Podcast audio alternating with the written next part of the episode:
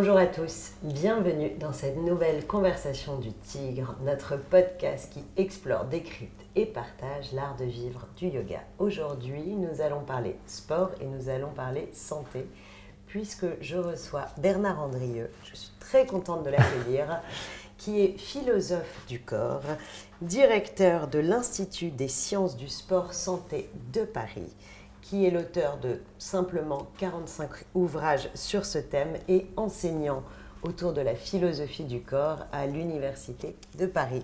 Bienvenue dans les conversations du TIC Bernard. Merci de, votre accueil. Alors, je vous reçois à l'occasion de la sortie de ce livre qui est sorti en mai 2021, mais on a eu un peu de mal à se voir plus tôt qui est l'histoire du sport santé. Ce sujet qui est aujourd'hui une évidence pour tous a une histoire passionnante puisque au fil des années et au fil des siècles, ça n'a pas toujours été une évidence et il y a même eu des dissensions entre le sport et la santé. Tout à fait.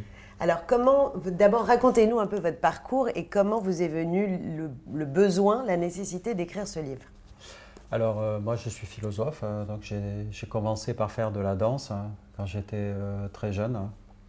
Et en fait, je me suis cassé le genou dans un stage de danse. Et euh, à ce moment-là, j'ai dû arrêter euh, de faire de la danse et du coup, j'ai fait de la philosophie. Bien sûr, euh, ça, paraît, ça paraît évident. Nietzsche disait que la danse, c'était déjà un moyen de faire de la philosophie. Et donc, du coup, je me suis consacré à C'est pour ça qu'il disait que du chaos naissent les étoiles. Voilà. Et c'est pour ça, justement, qu'on on, on, s'est spécialisé un peu sur la philosophie du corps depuis 30 ans. Et du coup, bien évidemment, pour, pour développer les études sur le corps en France, euh, il n'y a, pas de chaire sur la philosophie du corps en France. On n'a pas voulu créer de, chaire. Du coup, euh, les STAPS, donc mmh. euh, la faculté du sport de Nancy, a accepté de créer une, une chaire sur l'épistémologie du corps et des pratiques corporelles en 2014. Et du coup, j'ai pu intégrer la filière des STAPS qui forment donc tous les, tous les étudiants aux pratiques euh, sportives. De l'enseignement sportif. Voilà, aux techniques. Et comment, comment ils ont accueilli l'idée d'avoir un philosophe du corps parmi eux? Alors, dans, la, dans, la, filière, il y a déjà eu d'autres philosophes euh, qui, qui, sont, euh, qui sont dans cette filière. Pourquoi? Parce qu'il y a une conceptualisation quand même des pratiques qui est importante. on pense bien évidemment à toute la réflexion sur la motricité, sur le schéma corporel, sur l'image du corps, sur le vécu corporel. Donc, il y a eu beaucoup de de, relations entre la phénoménologie, la psychologie du sport, la psychanalyse, euh, la sociologie. Euh, voilà, donc euh, en fait, c'est un milieu très très interdisciplinaire et c'est ça qui est très intéressant. Et plus particulièrement, donc, quand je suis arrivé à Paris en 2015, dans le poste à, l'Université de Paris, et à la bibliothèque universitaire de Staps, rue de la Cretelle, qui a été créée en 1928, il y a tout le fond, un fond ancien, de tous les ouvrages que, que j'analyse justement dans le livre. Donc depuis, euh, depuis les années 1890, euh, en fait, ce thème de la santé par l'activité physique, c'est un thème qui a toujours été abordé. Et du coup, on a euh, la trace, c'est ce que j'essaie de faire aussi, une chronologie très précise depuis 1850. On a la trace de tous les travaux en fait, qui ont été faits sur la question. Et comme vous le disiez, des démarcations, c'est-à-dire de la séparation entre d'un côté un courant médical qui va, qui va s'imposer autour du sport sur ordonnance et un courant plutôt développement personnel, éveil, euh, loisirs, etc., qu'on euh, on peut appeler le sport santé. Et donc nous, on travaille beaucoup plus sur cette question. Euh. Alors ça, ça c'est ce vers quoi on avance. Mais si je reviens un peu sur l'histoire, et c'est pour ça que ce livre est passionnant, parce que c'est vraiment aussi une histoire de France à travers le lien au corps et le lien au sport, et c'est intéressant.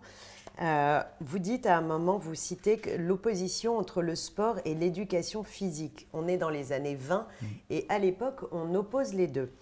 Alors, je cite, L'éducation physique tente à accroître les résistances organiques et les immunités naturelles contre la maladie par le dosage du travail, la pratique des bains d'air et de soleil, l'endurcissement progressif au froid, un enseignement approprié des règles de la sobriété, de la frugalité et tous les préceptes d'hygiène dont l'application est capitale pour l'acquisition d'une bonne santé. Georges Hébert. Exactement. Par opposition, En sport, on néglige le développement des points faibles et la correction des déformations pour ne s'occuper que de techniques pures ou de performances à atteindre. On voit bien qu'il y a à l'époque, donc dans les années 20, une critique du sport qui n'apporte aucun bénéfice à la santé puisqu'on ne cherche que de la performance. Alors, merci d'avoir relevé cette, euh, c'est l'ouvrage donc de Georges Hébert hein, qui s'appelle L'éducation physique contre le sport, qui est un ouvrage extrêmement polémique. Euh, il faut savoir qu'il euh, y avait un, conflit hein, finalement entre d'un côté la méthode de Georges Hébert qui est une méthode naturelle, fait de gestes, Hein, euh, dans lequel on apprend à sauter, à marcher. Euh, qui est tout euh, ce, vers quoi on va aujourd'hui, nous, dans les pratiques Exactement, voilà, exactement. C'est-à-dire qu'il y, a tout un, volet déjà qui anticipe finalement tout le travail sur les gestes, sur, sur la concentration, la respiration, le plein air, etc. Et puis de l'autre côté, le sport qui est en fait Coubertin, qui est représenté par mmh. Coubertin, qui lui va essayer d'amener le sport scolaire et de l'instituer euh, et, euh, il, va vers perdre, de la, il vers de la performance, mais on est beaucoup à cette époque-là dans un sport de démonstration. Voilà, de démonstration. Et, euh, effectivement, il faut attendre 1958, l'arrivée de Maurice Herzog au ministère avec le général de Gaulle, pour qu'on institue véritablement le sport comme un enseignement. avec des classes spécialisées, des disciplines, etc. Donc, si vous voulez, il y a une sorte de retard français par rapport au monde anglo-saxon. Hein, bien évidemment, euh, qui était l'exemple de Coubertin, qui fait que, bien évidemment, euh, on va se retrouver avec la méthode naturelle de Georges Hébert jusqu'en 1957-60, y compris dans les écoles. Alors j'avance un peu dans l'histoire. Effectivement, d'ailleurs, les gens ne le savent pas, mais le yoga a un peu ce même parcours historique, puisque euh, dans, ces mêmes années 20, le yoga était surtout une performance. Et d'ailleurs, c'était, on, le pratiquait dans les milieux circassiens. Et avant que ça devienne le yoga que, c'est aujourd'hui, et Mark Singleton le raconte très bien dans son, livre sur l'histoire du yoga postural, euh, et il raconte qu'on a traversé une époque où le yoga n'était que de la démonstration et de la performance posturale. Alors, j'avance euh, dans, dans, le temps et je passe aux années 50. Et aux années 50, dans le milieu médical, un docteur, Philippe Ancos, chef des services médicaux, donc il a quand même une place importante au niveau national euh, sur le développement des soins médicaux, définit le lien entre vie, santé et éducation physique et sportive. Et je le cite, Dans la vie, tout est une question d'équilibre. Ce que nous appelons la santé n'est que la résultante du parfait équilibre des grandes fonctions vitales. Or, par une éducation physique et sportive sérieuse, nous agissons au mieux sur ces grandes fonctions, nous donnons à notre organisme les moyens de conserver cet équilibre vital indispensable qui intéresse aussi bien le physique que le moral. Et là, on voit bien se dessiner toute notre thématique des années 2020 et du, Covid et post-Covid, qui est de dire on, on, fait du bien au corps et au mental. Et là, on est en 1950. Alors, c'est un pionnier, hein. c'est un pionnier. C'est d'ailleurs le, le, titre de son ouvrage, c'est Sport et Santé. Et donc il anticipe tout à fait ce qui va se passer euh, aujourd'hui, c'est que depuis 2012, avec la notion de sport-santé, euh, c'est que là, bien évidemment, c'est un médecin. Hein, c'est-à-dire qu'on est dans l'après-guerre. Et un chef de service médical. Voilà, et donc, donc il y a l'idée que finalement les, médecins vont s'emparer de cette question de comment évaluer les effets de l'activité physique. Euh, en termes, bien sûr, on, sort de la, guerre, de la, Seconde Guerre, donc problème d'alimentation, problèmes de respiration, euh, lutte encore euh, contre la tuberculose. Enfin, voilà, donc il y a, toute euh, l'idée finalement que l'activité physique apporte un bénéfice à la santé et que donc il parle d'ailleurs d'éducation physique et sportive. Et ce qui est intéressant, c'est que pour la, pour la première fois, ce que vous expliquez dans le livre, c'est que pour la première fois, on établit des preuves scientifiques, donc on consacre des moyens de recherche sur les effets des séances d'éducation physique, comme l'augmentation de l'irrigation sanguine pour les glandes endocrines. Donc on étudie vraiment euh, scientifiquement et de façon empirique les effets du sport à cette époque. C'est la naissance en fait des premiers laboratoires euh, aussi d'évaluation qui avaient commencé à être créés dans les années 30, mais là à partir des années 50 et 60, on va commencer euh, à dire finalement il y a une science qui peut mesurer la physiologie, bien évidemment, mais aussi on va commencer à mesurer les aspects psychologiques, hein, c'est-à-dire la notion de bien-être qui commence à apparaître. Alors justement, vous, je, vous cite parce que, euh, évidemment, nous sommes des yogis. Euh, vous, pas encore vraiment, mais je sens que vous êtes prêt à le devenir. D'accord. et on s'intéresse bien sûr à cette dimension presque spirituelle. Et vous faites apparaître que dans cette histoire du sport santé, euh, vous dites, le sport santé est encore ici un mode de vie à adopter au sein d'une gymnastique et d'une éducation physique globale du corps. On parle de globalité. La référence à un cosmos et aux éléments naturels sert de guide spirituel à cette régénérescence et du manuel corporel pour lutter contre la dégénérescence nerveuse et physiologique. Donc on est vraiment dans cette idée que à travers l'histoire, donc là on sort un peu de ces années 20, on est entre les années 20 et les années 50, qu'on parle d'éléments, on parle de cosmos, on parle de régénérescence psychique, donc on est vraiment dans un thème qui finalement 100 ans plus tard devient majeur, nous, dans notre idée de promouvoir le yoga pour le corps et pour l'esprit. Alors en fait, on, est dans, dans la naissance du courant écologique, Hein, et l'écologie globale, hein, c'est-à-dire une écologie euh, qui peut être écologie de l'esprit, mais aussi écologie du corps. Donc nous, on a, développé plutôt le concept d'écologie corporelle pour essayer de dire que finalement l'immersion dans les éléments, dans le plein air, dans la nature, c'est un moyen de recommuniquer avec la nature, avec le cosmos. Et ensuite, effectivement, il peut y avoir une démarche euh, euh, spirituelle en fonction, bien évidemment, de l'attribution qu'on peut avoir. Donc là, on est dans, on est dans quelle période?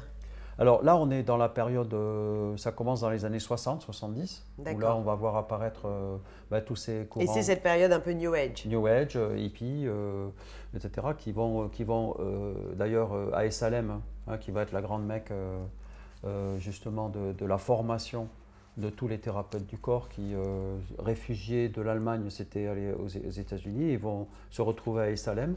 Et mmh. là, on va avoir les premiers cours de yoga, le, par Gunther, par etc.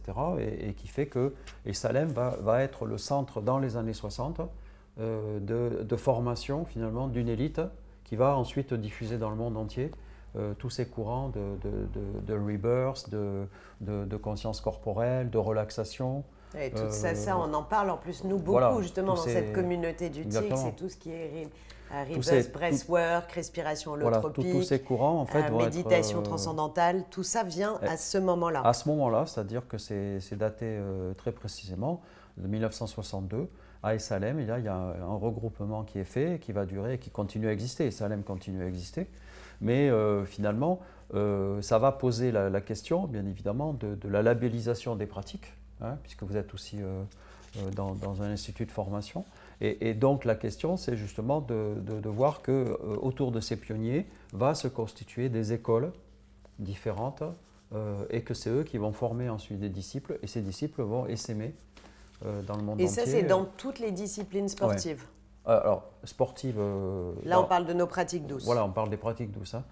Dans les disciplines sportives, c'est plus complexe parce que bien évidemment, on a affaire plutôt à un lien plus direct avec la performance avec euh, des coachs, etc. Donc là, on va avoir une petite différence entre, on va dire, des pratiques euh, euh, douces qui supposent effectivement une formation et des techniques bien particulières, à la fois spirituelles et corporelles. Et puis le sport, lui, qui va commencer à se spécialiser via justement la création de ce qu'on appelle aujourd'hui l'INSEP, c'est-à-dire mmh. les, les, lieux de performance, puisque Herzog va commencer à créer les classes spécialisé, euh, la préparation des athlètes, etc. Et, donc, ça, politiquement, c'est très, soutenu, euh, ah très soutenu à cette époque. Exactement, très politiquement, c'est ce qui va permettre euh, qu'on ait quelques médailles aux Jeux de Mexico. Alors, il y a un sujet qui est très intéressant, justement dans les années 60, au moment où se développent ces, ces, thérapies douces, c'est le lien du sport en entreprise. et on, peut ne, on ne peut pas imaginer, puisque c'est un sujet majeur aujourd'hui, qu'en fait ça date déjà de cette époque et on a posé les premiers questionnements d'accompagner ou de résoudre des problèmes de souffrance au travail à travers le sport. Alors je vous cite, la souffrance au travail est désormais visible sur et dans le corps du travailleur, travailleuse.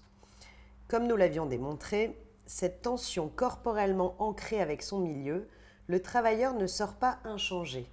Développement personnel, reconnaissance, estime de soi, ou, bien, pardon, souffrance, stress, troubles musculo-squelettiques. L'apparition du développement personnel à travers les pratiques douces comme le yoga, la relation, la méditation ou encore le tai chi introduit une lenteur corporelle face à la vitesse de la performance. L'entreprise sportive de soi-même poursuit l'injonction libérale de toujours s'adapter pour répondre à la fluidité et à la souplesse du marché de l'employabilité. La mesure de l'implication des cadres dans une entreprise peut ainsi être évaluée. C'est passionnant d'imaginer que ce sujet-là, qui est vraiment, enfin je pense que cette phrase, je vous, l'écrirai euh, dans, dans notre podcast, euh, mérite d'être vraiment étudié puisque c'est totalement les sujets que l'on traite aujourd'hui dans le sport en entreprise et ce besoin justement, cette, la prévention anti-burnout finalement, elle est déjà, on, l'évoque déjà sans, sans, lui donner ce nom-là dans les années 60-70. Oui, tout à fait. C'est-à-dire à partir du moment où on s'interroge euh, à la fois sur euh, le libéralisme, essaie d'améliorer les conditions de production, mais aussi les, la santé euh, des travailleurs, des travailleuses, à ce moment-là, on met en place à l'intérieur, avant même les cercles de qualité, parce que moi j'ai commencé dans les années 80-90 dans les entreprises, on, on, créait des cercles de qualité. On intervenait j'ai travaillé sur la prévention euh, contre l'alcool dans les entreprises et on commençait à travailler sur l'introduction de techniques alternatives, justement, qui permettraient de prendre soin de son corps. Mhm. Et on commençait à introduire euh, des cours à l'intérieur euh, de l'activité physique dans les entreprises.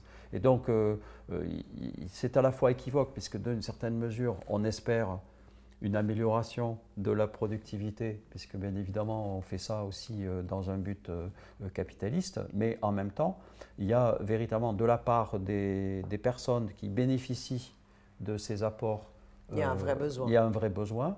Et il y a aussi la question de la fatigue qui va être absolument centrale, de, du burn-out, du stress.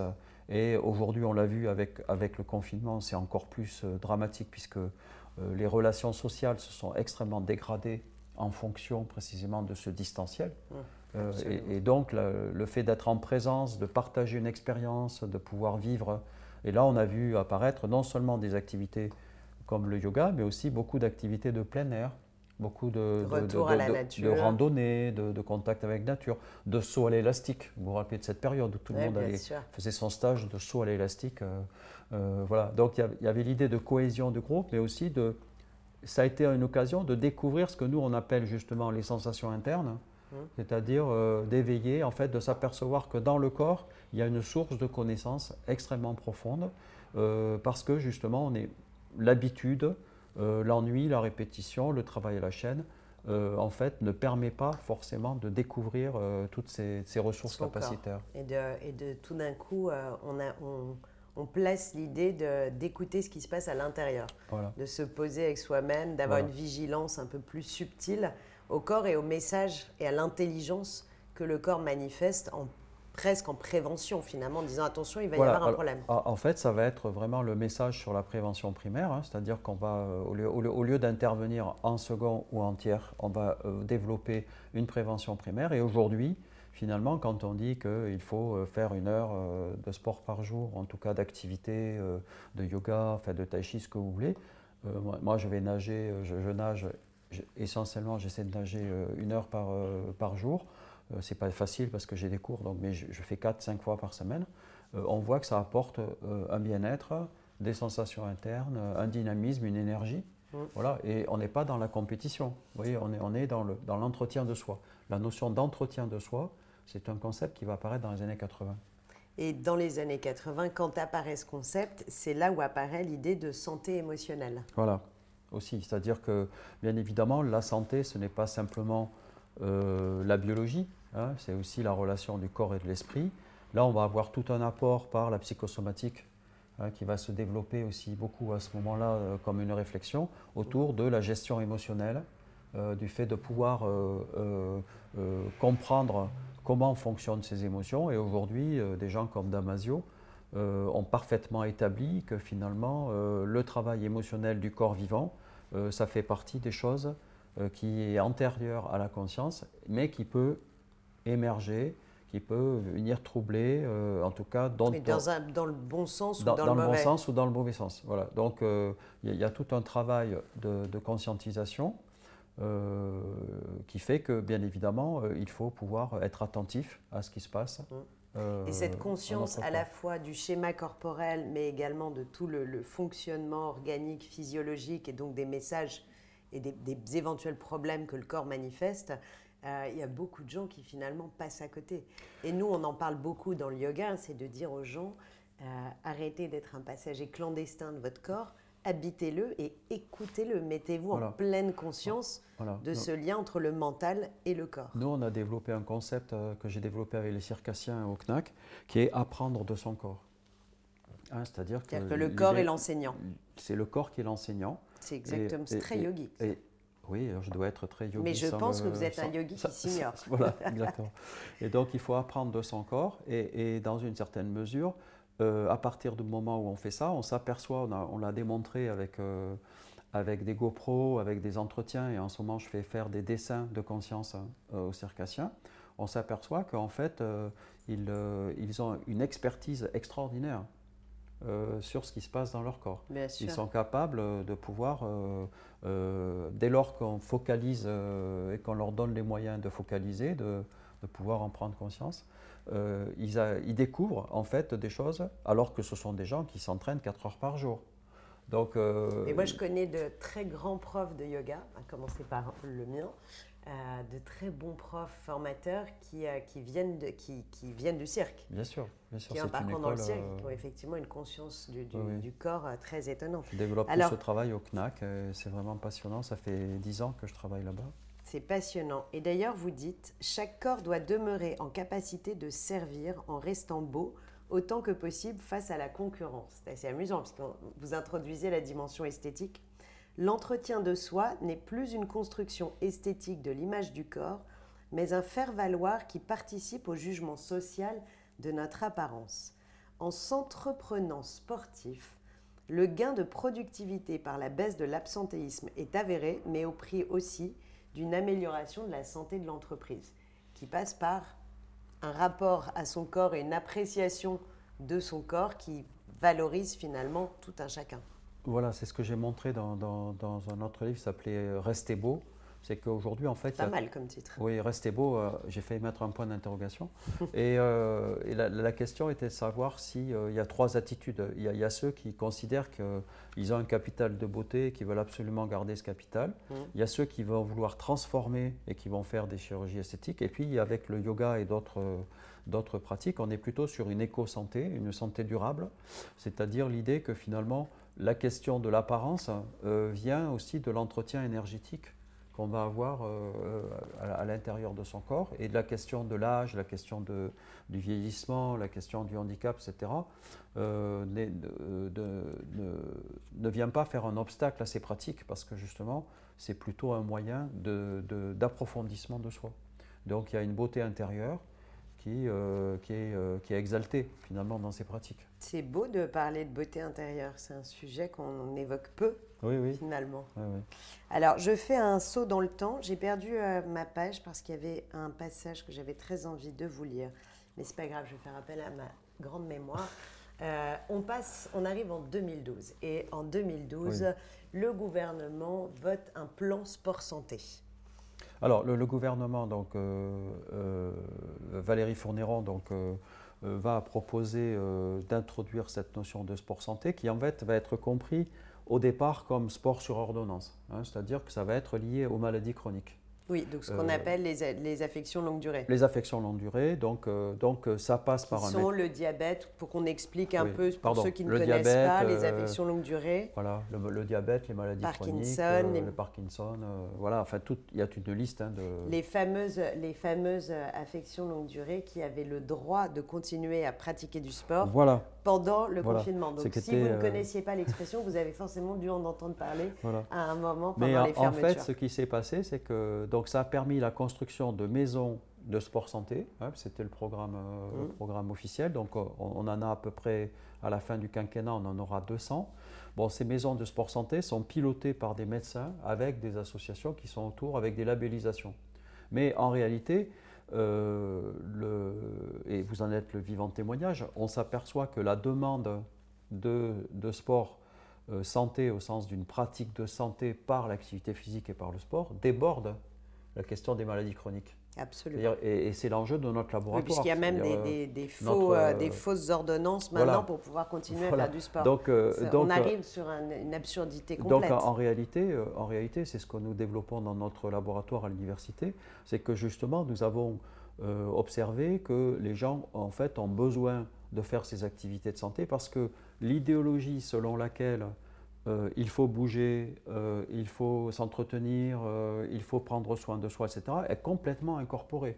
C'est-à-dire les gens ont complètement intériorisé ça. Oui, et, maintenant on dit officiellement qu'un adulte doit faire 30 minutes d'activité physique par jour et un enfant une heure d'activité physique par jour. Et on est tous très très loin très, en France. Très loin, oui, oui, très très et, loin. Et alors ce qui est absurde, c'est qu'on dit ça officiellement, mais on ne met pas en place les programmes scolaires ou de travail qui permettraient de le faire. C'est dramatique. On est toujours, euh, on est toujours euh, contrairement à l'Allemagne, à l'Angleterre, où l'après-midi est consacré aux mmh. activités euh, artistiques, loisirs, sport, Nous, c'est le mercredi après-midi. Nous, bon an, mal si on arrive à faire entre... officiellement, c'est 5 heures. voilà, mais pratiquement, en tout cas, on, est très très loin de ça.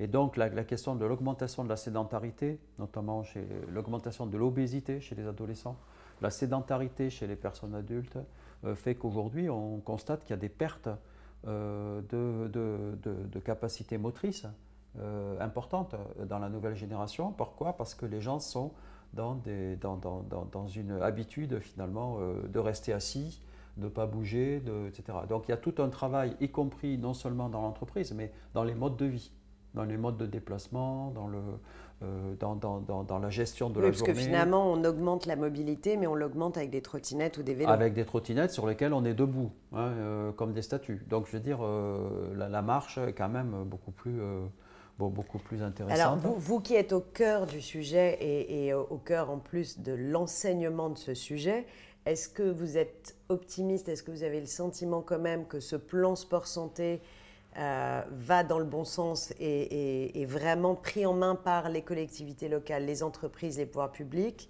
Ou est-ce qu'au-delà de ces maisons santé, sport santé, il se passe finalement pas grand-chose? Alors, Parce que vous me voyez arriver, je vais vous parler du Covid et de la fermeture des salles de sport. Mais euh, en, fait, euh, il y, a deux réponses. C'est-à-dire qu'au plan institutionnel, euh, chaque région essaie maintenant de développer, tout le monde a bien conscience de la nécessité de mettre en place ces programmes. Après, la question c'est euh, euh, le réseauté, c'est-à-dire on s'aperçoit qu'il y a des réseaux, beaucoup de réseaux dans toutes les régions qui interviennent et qui prennent en charge des pathologies. Voilà. La question c'est plutôt l'individu comme vous et moi, c'est-à-dire des gens finalement qui ne sont pas des malades chroniques, et finalement, euh, ça, ça, relève aussi du capital économique, du milieu social, euh, de l'offre et de l'accessibilité. Et, et, que, et que dans une certaine mesure, euh, tout le monde n'a pas accès au même budget. aller dans une salle de sport ou venir dans un cours de yoga, etc., bon, ça représente un investissement. Et dans une certaine mesure, de, de, ce point de vue-là, l'éducation à la santé et au sport santé, elle n'est pas euh, faites encore euh, directement dans les écoles, dans les collèges et dans les lycées. Donc, euh, si vous voulez, bien sûr, on donne des connaissances sur le fonctionnement du corps, mais il faudrait aussi pouvoir donner des exercices de santé à faire, des programmes, enfin, vous voyez, qui, qui, feraient que les enfants auraient déjà l'habitude Alors, si je dois être, si je dois voir les choses sous un angle positif, c'est quand même il y a de plus en plus d'espaces verts qui proposent des équipements gratuits extérieurs ouverts à tous pour pouvoir travailler, euh, voilà, euh, faire un peu de, musculation, un peu de cardio. Et puis, il y a quand même une offre digitale pléthorique qui a explosé, notamment pendant le confinement, on en parlera, euh, qui donne accès gratuitement ou à très bas prix à des offres de qualité tout à fait. au plus grand nombre. Oui, tout à fait. Et vous en parlez d'ailleurs, vous parlez de la, digitalisation du sport. Bien sûr. Et voilà, d'un mouvement vers une, une, vivacité, vous parlez voilà, la une vivacité. C'est le prochain livre qui va s'appeler La vivacité. Et justement, l'enjeu, c'est que moi-même, hein, puisque je ne pouvais plus accéder à ma salle de sport, le, coach de, de l'équipe faisait une page entière euh, euh, tous les jours. Donc on achetait l'équipe et on faisait la séance euh, du, coach de, de l'équipe qui nous a tenus hein, pendant 3-4 mois Donc ça nous a permis de faire ces exercices, puisqu'on était quasiment interdit de sortir. Et, la question, c'est il y a, l'offre et il y a aussi le fait de, découvrir le goût pour cette activité. Et ça, ça passe aussi par, par une information, une première expérience. Enfin, voyez. Donc il y, a aussi la question des médiations. Dans le plan sport santé, 2019-2024 qui nous emmène vers euh, ces JO parisiens, euh, il y a quand même, on a le sentiment qu'il y a un peu plus de, pédagogie des médias euh, autour des bienfaits et de la nécessité de faire du sport. Et c'est tout le paradoxe de cette fermeture des salles de sport pendant le confinement. Et vous le savez, j'ai été une, une, combattante fervente pour la réouverture des salles de sport. C'est que je trouvais totalement absurde qu'on sache tous que le sport participe de la dynamisation du système immunitaire. On avait plus que jamais besoin d'avoir un système immunitaire euh, fonctionnant et redynamisé. On avait plus que jamais besoin de prévention santé mentale et corporelle. Et on a fermé les salles de sport. C'était quand même une aberration complète. Euh, alors, Avant de fermer les restaurants, etc. Je parle du mois de septembre, quand on a été refermé. On nous avait rouvert le 22 juin, on nous a refermé le 25 septembre. C'était surréaliste comme décision, alors qu'on est dans le plan sport santé 2019-2024. La, question n'était pas tellement l'activité sportive, c'est plutôt les espaces fermés. Oui, c'est-à-dire que l'enjeu pointé du doigt comme des lieux de contamination et de propagation du virus qu'on n'était pas statistiquement parlant. Tout à fait. Non, non, mais l'enjeu euh, scientifique, en fait, ça a été euh, la difficulté euh, à pouvoir évaluer de manière objective la contamination dans les espaces privés, excuse-moi, fermés. Et, et, donc, dans une certaine mesure, c'est, moi j'en ai beaucoup discuté avec Decathlon, puisque Decathlon était au cœur de la question de la constitution du masque sportif, puisque le, gouvernement, le gouvernement, on a fait un séminaire, on fait un séminaire justement ah. avec eux sur, sur, sur, la question du masque. Euh, et, on voit bien évidemment que euh, notre, notre, notre gouvernement n'a pas tranché. Et d'ailleurs, Decathlon était prêt. Ils avaient mis en place des équipes de recherche. Les équipes STAPS c'était sur le coup. Bien sûr, mais il y avait 13 fabricants qui, étaient, qui euh, s'étaient emparés en tout cas, elle aime beaucoup le livre. Hein, oui, vous voyez, elle, aime beaucoup. Alors, pardon, pour ceux qui ne nous voient pas et qui nous écoutent, nous avons une invitée surprise sur le, le plateau qui est Moon. Voilà. Voilà. Et donc, si vous voulez, je crois que c'est ça, c'est qu'en fait, il y, aurait eu la possibilité, euh, y compris avec, euh, avec ce masque qui d'ailleurs maintenant euh, existe, mais c'est un masque qui est consacré beaucoup plus à la pollution, qu'il y a un autre problème hein, aussi dans la pratique du sport, dans les parcs, etc., c'est la pollution urbaine. Mm. Donc Decathlon a, beaucoup contribué à une réflexion justement sur à la fois produire ce masque pour les salles, qui n'a jamais été utilisé pour les raisons que vous avez avancées, et en même temps le fait que les pratiques libres, parce qu'il faut aussi voir qu'il y a beaucoup de gens qui pratiquent euh, le sport santé de manière libre en s'autoprogrammant, en allant dans les parcs, en faisant du running, en, courant, euh, en faisant des exercices, etc.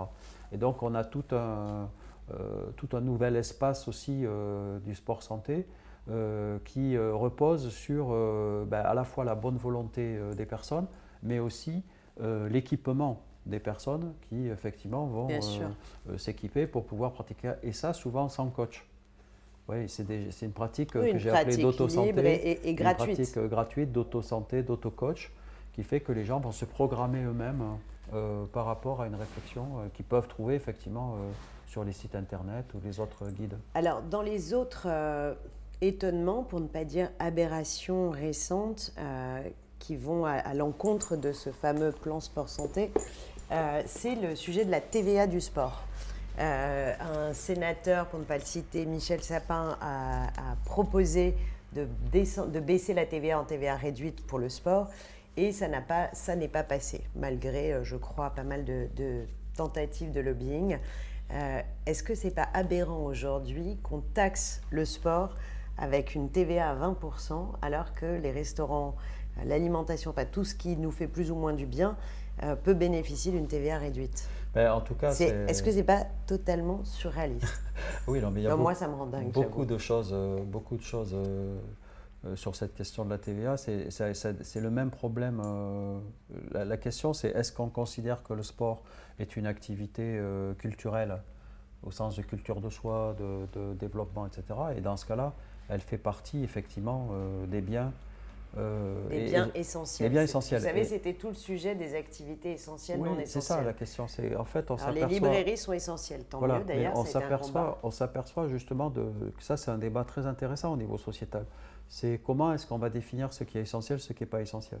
Et là, on voit effectivement qu'on est obligé aujourd'hui de toutes ces propositions, et il y a la loi qui vient de passer sur la démocratisation du sport, pose aussi le problème euh, de savoir que, euh, eh bien, on on doit bien sûr démocratiser le sport, mais est-ce qu'on le conçoit véritablement comme une pratique culturelle commune comme les autres? Bah, Aujourd'hui, euh, si, on garde cette TVA à 20%, c'est qu'on considère que c'est un loisir sportif marchand. Voilà, exactement. Donc ce n'est pas encore une activité Ce n'est pas encore essentielle. une activité essentielle. Donc on se contredit en fait. Euh... euh c'est les raisons culturelles que j'explique dans le livre, c'est-à-dire qu'on on, on, pêche finalement par... Euh, par euh, une différence culturelle entre nous et le, les États-Unis, le monde allemand, euh, le monde suisse, le monde anglo-saxon, où le sport était, euh, vraiment faisait partie de, de, de, de, la culture de base, mmh. c'est-à-dire de la culture y compris de l'enfant, des jeunes, de l'école. Nous, pour nous, si vous voulez, ça a toujours été considéré comme une activité certes importante, mais, mais pas dans, le, dans la Bildung, hein, comme on dit en allemand, c'est-à-dire mmh. le, le, la formation de soi.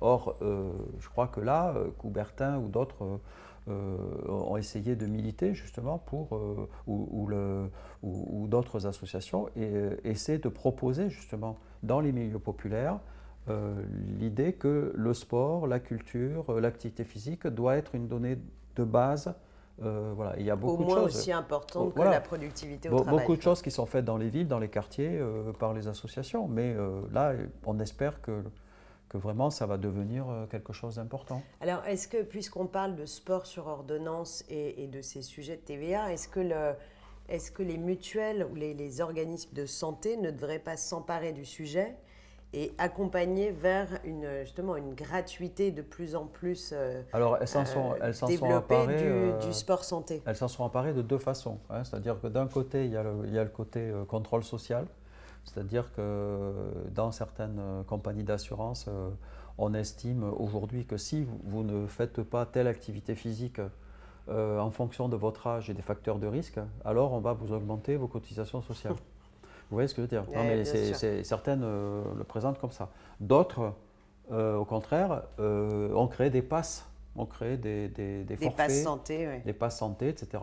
Je sais, alors nous, la bonne nouvelle, c'est qu'on est en train de, de pousser au développement de, de passes qui incluraient les cours de yoga, euh, au même titre que l'ostéopathie, la naturopathie, et d'aller vers les pratiques douces et les médecines douces qui, participeraient d'une meilleure santé. Et il y a d'ailleurs une étude très intéressante qui a été faite par un courtier en assurance pour montrer que la consommation en médicaments et en soins allopathiques des yogis est bien plus basse que la moyenne nationale. Bien sûr, bien sûr.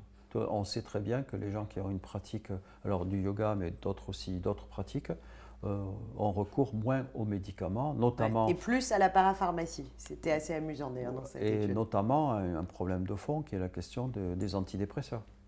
C'est-à-dire que l'avantage quand même de la pratique physique, euh, du yoga, etc., c'est qu'on sait que ça déclenche dans le corps un certain nombre de mécanismes euh, hormonaux, chimiques, mm. qui permettent de, pouvoir produire... de nettoyer les toxines émotionnelles. Voilà, déjà, et puis de produire un certain nombre d'hormones positives, entre guillemets, en tout cas, qui, qui peuvent être source aussi euh, d'addiction hein, dans la mm. pratique, puisque...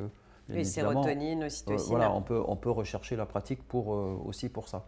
Mais dans une certaine mesure, voilà, c'est quand même quelque chose d'intéressant. Si vous êtes faites du sport et faites du yoga. Voilà. Vous qui êtes enseignant, Bernard, à l'université, vous partagez donc avec vos étudiants cette philosophie du corps. Est-ce que vous voyez dans cette jeunesse qui apprend cette discipline de la philosophie du corps, est-ce que vous voyez une évolution dans leurs attentes? Qu'est-ce que quand on s'inscrit à, cette, euh, à ce cursus, qu'est-ce qu'on a envie de, partager derrière ça? Alors en, fait, nous on développe aussi beaucoup de réflexions éthiques sur euh, ce qu'on appelle l'éthique du sport, c'est-à-dire qu'on essaie aussi aujourd'hui beaucoup de, de, de les responsabiliser puisque en fait on est en train de former euh, les cadres de demain, c'est-à-dire les gens qui vont euh, être en responsabilité, entraîneurs, etc.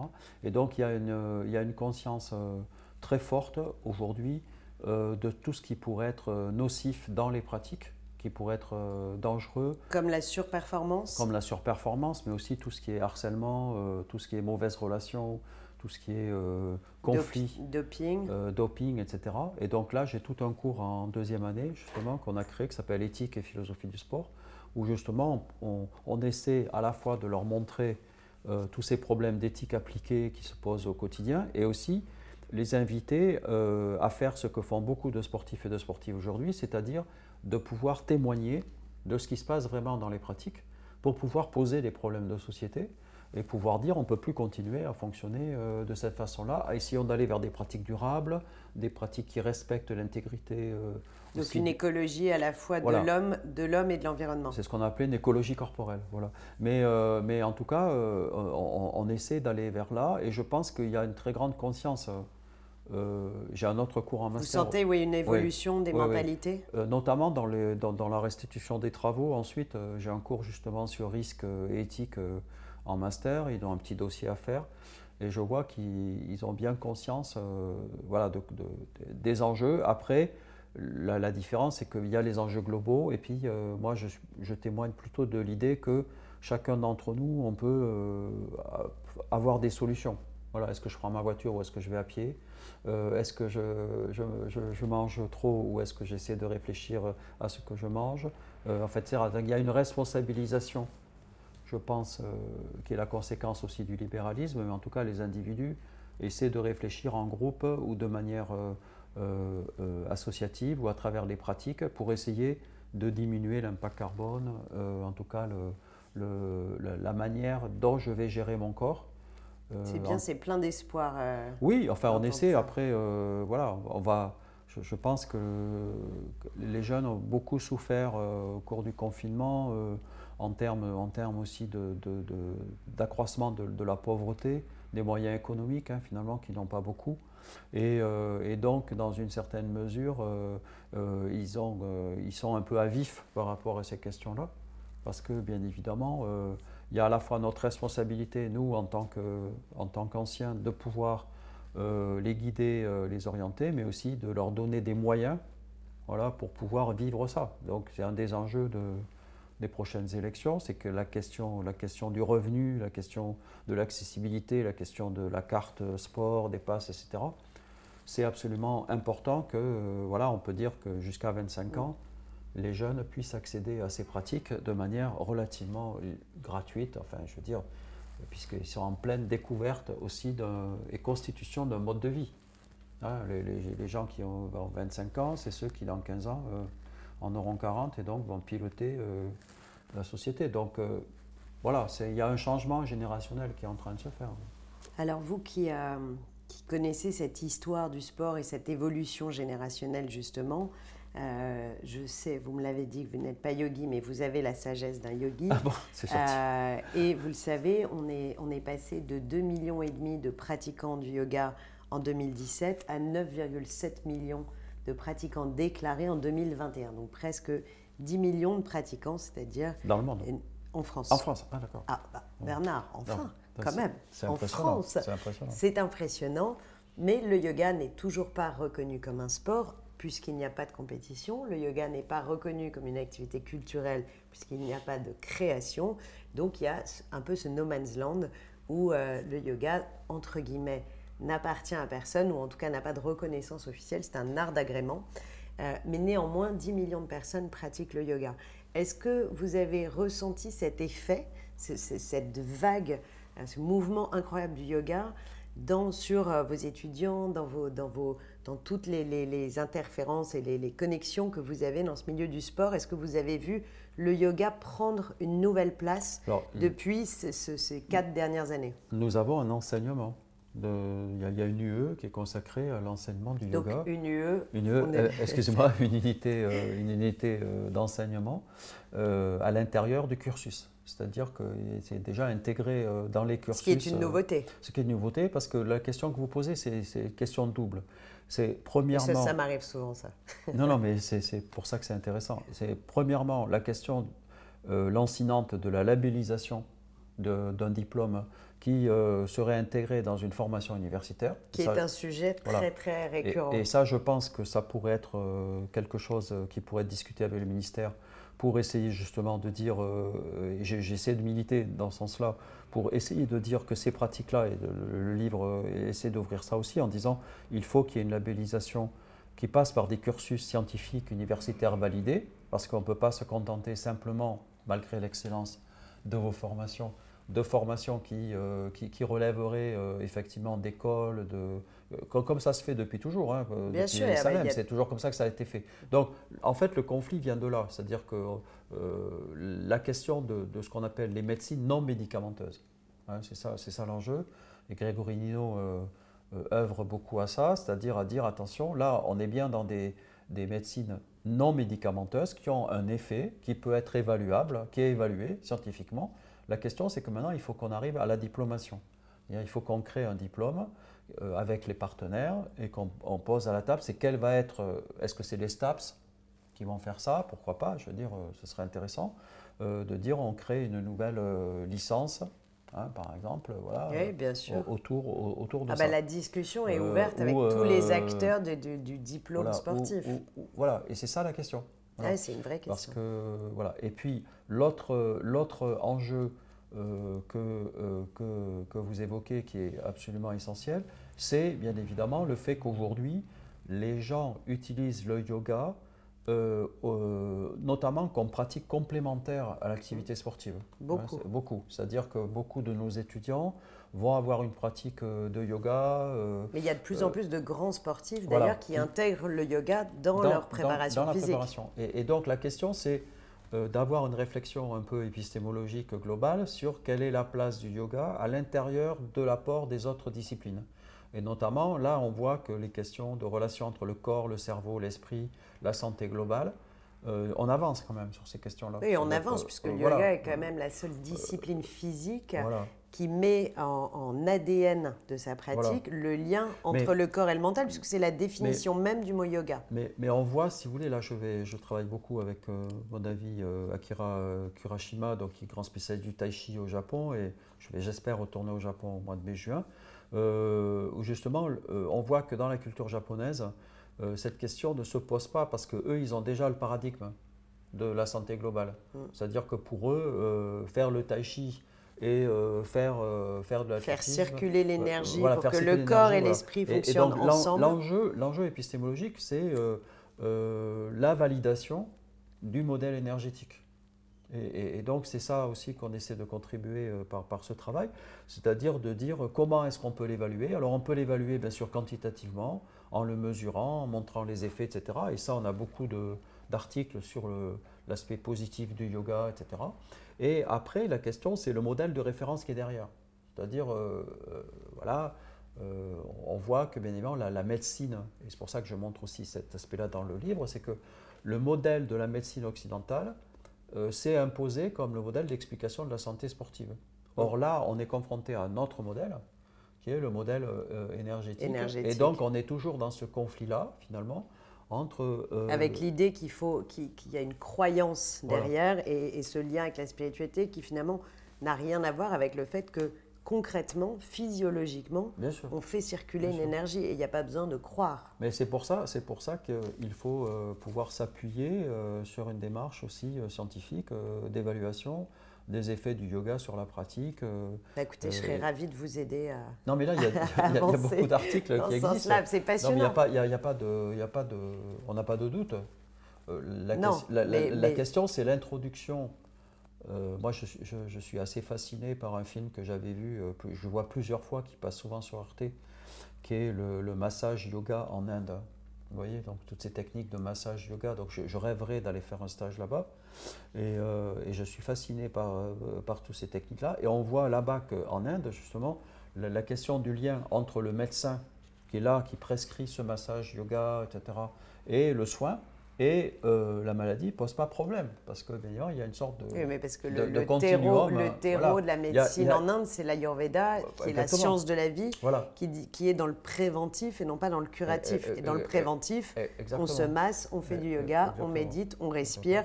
on s'alimente différemment. Vous le dites très bien, je, pense que la question de la prévention primaire pourrait être une entrée très forte pour euh, le yoga. C'est-à-dire le yoga pourrait être, euh, faire partie justement de ces activités de prévention primaire euh, qui, qui, qui, pourraient être mises en avant. Et ça, c'est une discussion qu'il faut avoir bien sûr, bah, avec les instances. Ben voilà, donc on va emmener Bernard avec nous dans toutes nos discussions au sein de l'Union des professionnels du yoga que j'ai la chance de présider pour l'instant. Et c'est vrai que c'est un sujet qui revient beaucoup et qui est passionnant. Et, j'ai la conviction que 2022 va être une année dans laquelle l'histoire du yoga va faire un, pas en avant. Voilà, ça c'est ma. Je, vous partage de façon tout à fait euh, intime cette, euh, cette conviction profonde. Oui, je le crois. En tout cas, de, euh, toute façon, je n'hésiterai pas à vous demander de l'aide pour nous accompagner dans cette démarche. je ferai ce que je peux. Hein. Je n'ai pas, pas, beaucoup de pouvoir, j'ai que de la réflexion. Non, mais vous avez beaucoup de sagesse et de connaissances. Bernard, merci infiniment. Quelle est la dernière question? Quelle est euh, l'actualité 2022 de Bernard Andrieux? Un nouveau livre Oui, alors là, le 46e. Oui, oui, on est en train de terminer un livre qui, date d'avant le confinement et avec euh, l'éditeur canadien euh, Les Éditions Libères, qui est un livre sur la vivacité justement.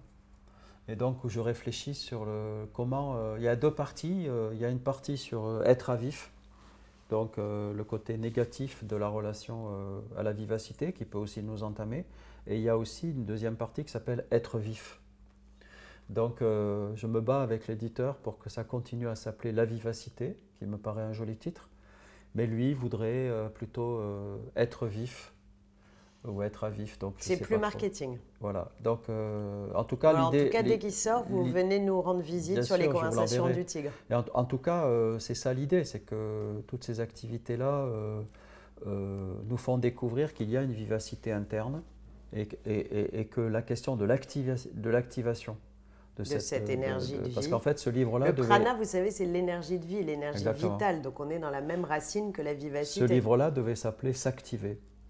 Mais en fait, euh, voilà, on a changé le titre. Mais c'est ça le modèle qui est derrière. on, est dans le modèle de l'activation.